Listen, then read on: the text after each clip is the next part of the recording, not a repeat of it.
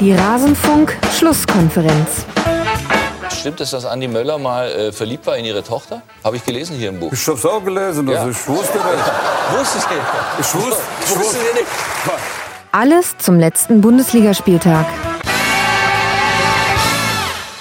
Ach ja, Dragoslav Stepanovic. Das waren schöne Zeiten. Und damit hallo und herzlich willkommen in der Rasenfunk-Schlusskonferenz in einer besonderen Ausgabe. Normalerweise besprechen wir hier in unserem Podcast den kompletten Bundesligaspieltag. Das hier ist aber eine Ausgabe speziell für alle Eintracht Frankfurt-Fans. Wir wollen heute über das Eintracht Frankfurt-Spiel sprechen, beziehungsweise ihr könnt jetzt gleich hören, was ich, Max Jakob Ost, der Genetzer bei Twitter und Moderator dieser Sendung, mit meinen Gästen zum Eintracht Frankfurt-Spiel besprochen habe.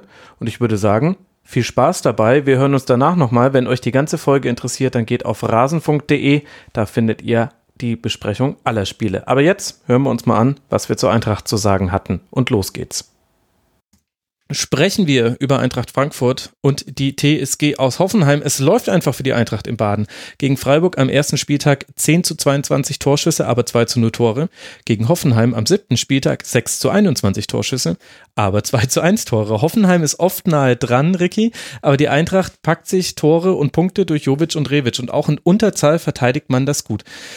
Wie macht denn das Eintracht Frankfurt? Was zeichnet diese SGE aus? Ja, ist eine gute Frage. Hoffenheim belohnt sich nicht so richtig, beziehungsweise betreibt viel zu viel Aufwand, ohne dabei wirklich was rauszuholen. Und Frankfurt ist halt eiskalt mit ihren beiden, oder eigentlich mit mehreren Stürmern, die sie ja zur Auswahl haben, aber in dem Fall Rebic und Jovic, die sind halt unheim- unheimlich stark. Also gerade Rebic wieder technisch großartig das 1 zu 0 gemacht. In dem Moment, wo es halt drauf ankommt, sind die dann da und äh, machen die Kisten. Ich fand zunächst de, de, Da Costa etwas ja, wankend, möchte ich mal sagen, gegen Hoffenheim. Aber insgesamt haben fast alle Spieler irgendwie das Potenzial, sich innerhalb eines Spiels nochmal zu steigern. Das finde ich ganz besonders bei Frankfurt. Also das äh, ist mir jetzt schon ein paar Mal aufgefallen, dass es manchmal nicht ganz so gut losgeht für die Frankfurter und dann kommen sie aber wieder zurück, beziehungsweise einzelne Spieler können sich steigern. Und einen möchte ich auch nochmal hervorheben, da bin ich sehr überrascht, das ist Philipp Kostic. Äh, da kann ich ja auch äh, was zu sagen, weil er ja beim VfB auch schon mal äh, aktiv war. Und er war lang, lange nicht dafür bekannt, wirklich mannschaftsdienlich zu spielen und das hat Adi Hütter irgendwie hinbekommen und das liegt jetzt nicht nur daran, dass man ihn auf einer ungewohnten Position einsetzt. Ich finde es einfach insgesamt scheint Kostic ja, einfach jetzt mal sich selber zurückzunehmen und sich in Dienst einer Mannschaft zu stellen und das funktioniert für mich, für mich auch sehr gut. Ja, und, und ja, und wie gesagt, die sind eiskalt vorm Tor, haben super Leute vorne drinne, können nachlegen, das muss ich auch noch dazu sagen. Ja, wenn du da so äh, einen Wechsel siehst wie Gasinovic, der in der zweiten Halbzeit reinkommt und unheimlich gut für, für das Frankfurter Spiel war, das ist schon kein, kein schlechtes Team, was da momentan von Frankfurt aufgestellt wird. Mhm. Die Zahlen zu deiner Kostic-Beobachtung. Er hatte neun Balleroberungen, zwei abgefangene Bälle, drei klärende Aktionen und vier Tacklings. Das ist für diese Position sehr, sehr viel. Und er zeigte, und das sind jetzt alles Defensivzahlen gewesen. Das ist das, was du angesprochen hast und beobachtet hast, mit sich in den Dienst der Mannschaft stellen. Und zu Rebic habe ich auch noch beeindruckende Zahlen. Der ist kaum zu verteidigen, hat 65 Prozent seiner 17 Zweikämpfe gewonnen. Das ist ein überragender Wert von Stürmer.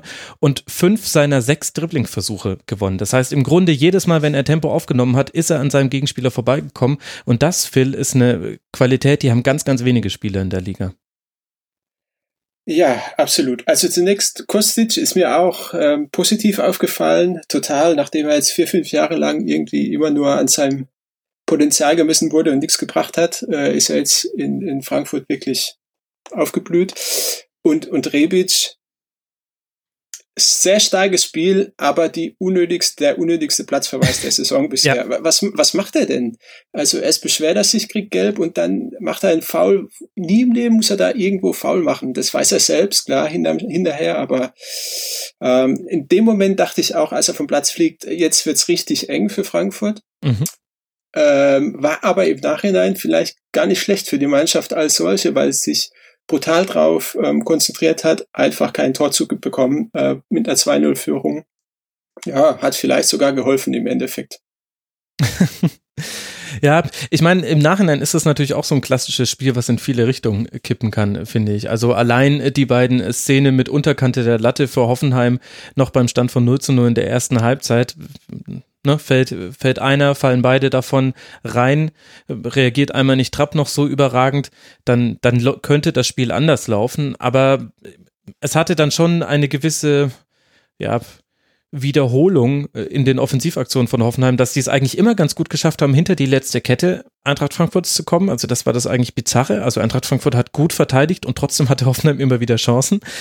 Aber die Bälle in den Rückraum sind einfach nie beim richtigen Mitspieler gelandet. Und da hatte dann aber, und das kannst du dann auch positiv drehen, da hatte dann aber auch die Eintracht immer jemanden in der Nähe, der dann klären konnte. Also ja, gab auch die Offensivaktion vor Hoffenheim, hätte auch anders laufen können, aber in den Zonen, wo es drauf ankam, im Strafraum, hatte Frankfurt in den meisten Fällen seinen Fuß mit dazwischen. Hinten raus ist es ein bisschen zusammengebrochen. Da war es aber auch Wahnsinn, weil Hoffenheim halt dann einfach ganz humorlos fünf Angreif oder fünf Offensivspieler in die letzte Kette schickt. Also das war, das, das Mittelfeld war ein bisschen aufgelöst. Der Spielaufbau hatte rund um die Mittellinie stattgefunden, weil Eintracht Frankfurt auch sehr tief stand. Und da standen einfach fünf Leute in der Abwehrreihe von, von Frankfurt. Das habe ich jetzt schon häufiger gesehen bei Hoffenheim. Da ist Nagelsmann absolut kompromisslos. Plus ein Torhüter mit Kevin Trapp, der so langsam nach anfänglichen Schwierigkeiten wieder zu alter Stärke findet und wirklich heute auch, glaube glaub ich, fast den Sieg gerettet hat für Frankfurt. Also du sprichst die Szene an, äh, als noch 0-0 steht, wie er den Ball da äh, noch rausholt sozusagen. Das war wirklich ganz groß. Ja, auch der Kopfball von ja. Belfodil kurz vor Schluss, das hätte es 2 zu 2 sein können eigentlich äh, in der Nachspielzeit. Der ähm, ja, das ja. hat er schon richtig gut gemacht. Ich möchte Schulz nochmal hervorheben, weil er ja. so für mich als Inbegriff des Hoffenheimer Offensivspiels steht und genau das macht, was du immer gesagt hast, Max, nämlich äh, eigentlich in die Gefahrenzone zu kommen und dann, weiß ich nicht, ob Schallein nicht äh, genügend Qualität hat, das ist jetzt ein bisschen gemein, wenn ich das so sage, aber irgendwie fehlt dann halt der richtige Abnehmer. Ich fand auch Bittencourt hatte zwar diesen Lattentreffer, aber da kommt aus meiner Sicht zu wenig. Da macht dem hier bei mehr Betrieb, finde ich. Hm. Also hätte ich mir ein bisschen mehr erhofft von Bittencourt, weil er jetzt ja auch wieder die Möglichkeit bekommen hat, von Anfang an zu spielen. Und Belfodil hat ja auch darauf gebrannt, endlich mal reinzukommen. Und ich glaube, der ist das erste Mal Ende der ersten Halbzeit auffällig geworden, als er da ähm, ja sich sich links durchgesetzt hat und dem hierbei bedient. Also bis mhm, dahin ja. war von dem auch wenig zu sehen das ist schon richtig. Man hat das Gefühl, ähm, Hoffenheim ist immer kurz davor, ein Tor zu erzielen. Aber wenn man sich mal ganz genau betrachtet so und Szene für Szene durchgeht, reicht es halt nicht in, ja, in die, äh, an die Grundlinie zu kommen und dann so richtig nicht zu wissen, wen man jetzt eigentlich bedienen soll. Also vielleicht sehnt man sich da auch noch einen topfitten Kramaric so ein bisschen in Hoffenheim. Mhm. Ja, insgesamt habe ich den Eindruck, dass die Situation in Hoffenheim gerade am Scheidepunkt ist, so ein bisschen. Die spielen schon die ganze Saison sehr gut, gewinnen nicht viele Spiele. Und irgendwann wird der Punkt kommen, wo die Diskussion von außen losgeht, auch mit Nagelsmann, bin ich mir sicher, wenn sie jetzt nicht äh, mehr Punkte holen. Letzte Saison zum selben Zeitpunkt hatten sie, glaube ich, äh, doppelt so viele Punkte wie, wie jetzt. Ähm, da, da sehe ich einfach eine gewisse Gefahr, dass die Mannschaft auch verunsichert wird ab irgendeinem Punkt. Ähm, ja. Ja, andererseits äh, schenkt man ja auch die Tore so her. Also das hat Kevin Vogt im Feed-Interview nach dem Spiel gesagt. Das war eines der besten Feed-Interviews eines Spielers in dieser Saison war einfach, äh, weil er knallhart analysiert hat und auch gesagt hat, da braucht mir jetzt keiner mit Glück oder mit Pech kommen. Wenn wir, wenn wir vorne mit unseren Chancen so umgehen und vor allem aber hinten die Fehler machen, dann geschieht uns das gescheit recht. Und das hat dann auch nicht mit Mangel an Form oder Qualität zu tun. Da waren wir einfach in zwei Situationen zu schlecht. Und da hat er ja recht, das 1 zu 0 entsteht aus diesem Einwurf, den Grilic ja, direkt zu Eintracht Frankfurt wirft, ein langer Ball auf Rebic, dann kommt Baumann so halb motiviert raus. Ja, schon war er drin. Und das, äh, das 2 äh, zu 0 in der 46. Minute, direkt nach Wiederanpfiff, da waren sie irgendwie auch noch nicht so richtig auf dem Platz und dann läufst du halt auch so 0 zu 2 hinterher, hatten wir jetzt heute, das äh, haben wir heute auch schon mal bei einer anderen Mannschaft besprochen und da wird's schwierig. Also auf der anderen Seite aber halt auch wirklich dieses Pech gehabt. Zweimal unterkante Latte. Jolloy, ja, nicht das überragende Spiel gemacht, aber diesen einen Hackenball nach der Rückgabe von Schulz, den Hasebe dann für, für Trapp auf der Linie klärt. Ja, also Frankfurt hatte, die, Frankfurt hat eine magische Woche hinter sich mit äh, zweimal 4 zu 1, unter anderem einmal gegen Lazio Rom und jetzt eben 2 zu 1 und dann hat das halt zu dieser Magie dazugehört, dass man da dann eben auch immer einen Hasebe nochmal stehen hatte, der auch eine unglaubliche Ruhe mhm. am Ball hat. Der hat wieder eine 96-prozentige Passquote gehabt und ist vor allem kaum in Duelle gekommen, die er verlieren konnte. Also am Anfang habe ich noch gedacht, Hasebe gegen Belfodil, da bin ich mal gespannt, aber die haben es immer geschafft, dass Russ oder ein Dicker gegen, gegen Belfodil gespielt haben, wenn es um Kopfballduelle ging, also auch in Dicker muss man mit seinen 19 Jahren hier hervorheben, das der wirkt halt, als ob er schon seit drei, vier Jahren irgendwie bei Frankfurt spielt. Das sieht richtig gut aus. Und Russ, ich bin mir nicht sicher, ob viele Frankfurt-Fans sich gefreut hätten, wenn sie im Vorfeld hören, dass Russ in einer Dreierkette spielt. Ich glaube, die sind immer ganz froh, wenn er nicht so häufig zum Einsatz kommt. Aber auch der, ich finde ihn richtig gut. Also der macht seinen Job ausgezeichnet. Und ähm, ja, äh, insgesamt wirkt das sehr, sehr gut, was Frankfurt da momentan spielt. Und ich wollte noch was zum 1-0 sagen, weil ja mhm. da, ich glaube, Grillitsch war es, den ja. Einwurf etwas verhunzt hat. Trotzdem passiert das aus meiner Sicht an einem Ort, wo noch genügend Möglichkeiten da sind, äh, ja, einfach so eine Szene, wie dann Jovic äh, sie einleitet, äh, zu verhindern. Weil da sind ja schon noch ein paar Spieler, die dann vielleicht äh, etwas schneller reagieren können. Und auch Baumann, ich sage jetzt nicht, dass es sein Schuld, seine Schuld war, das Gegentor, aber äh, so, so richtig ideal steht er da auch nicht. Ja? Also, ich, weiß ich nicht. Ich, ja. Ich, ich, ich sage, wie gesagt, jetzt nicht, dass er das Tor zwangsweise verhindern muss. Aber er hat es Rebic leichter gemacht, das Tor zu erzielen. Ja.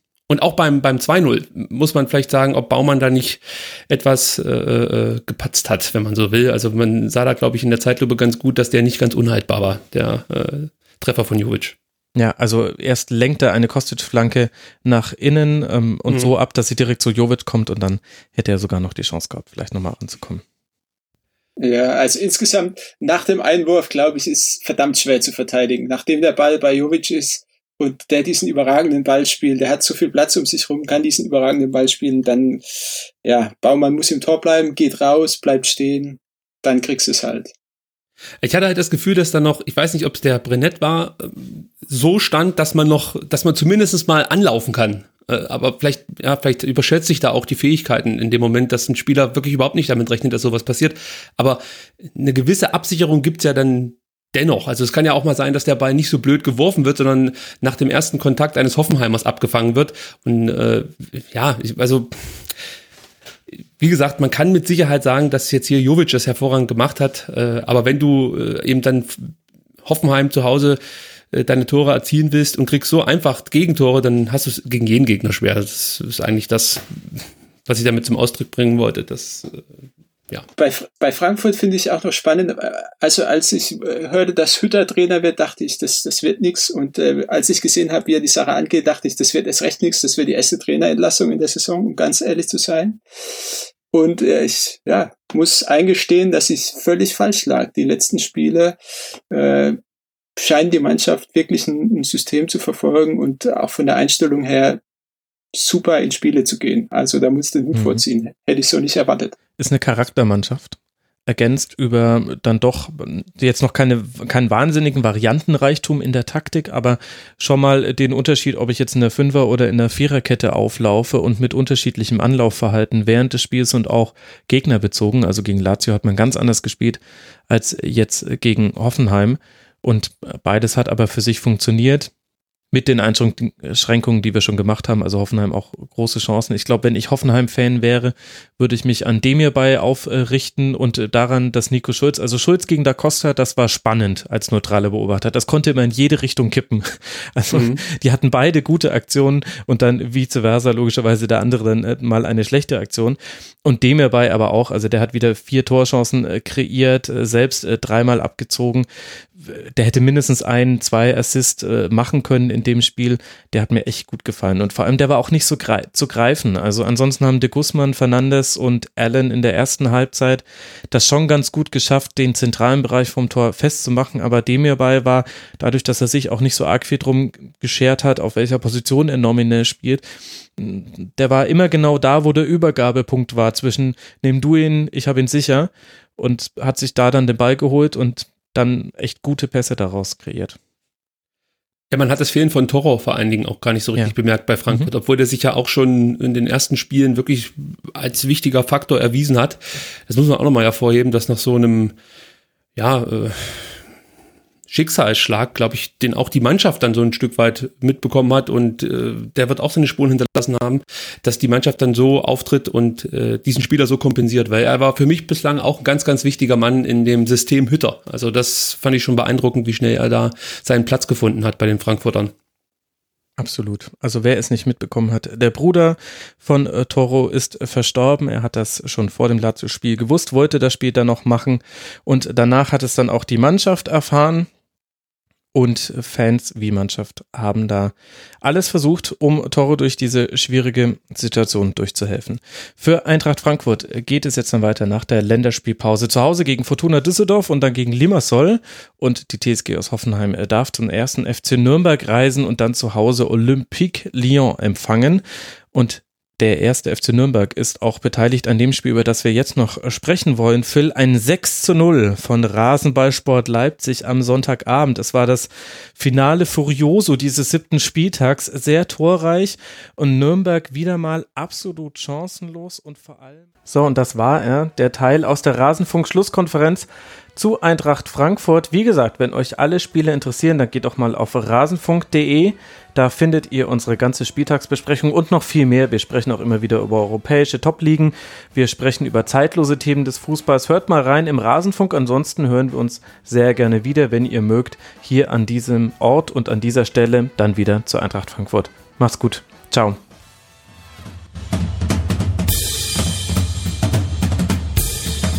Das war die Rasenfunk-Schlusskonferenz. Wir geben nun zurück in die angeschlossenen Funkhäuser.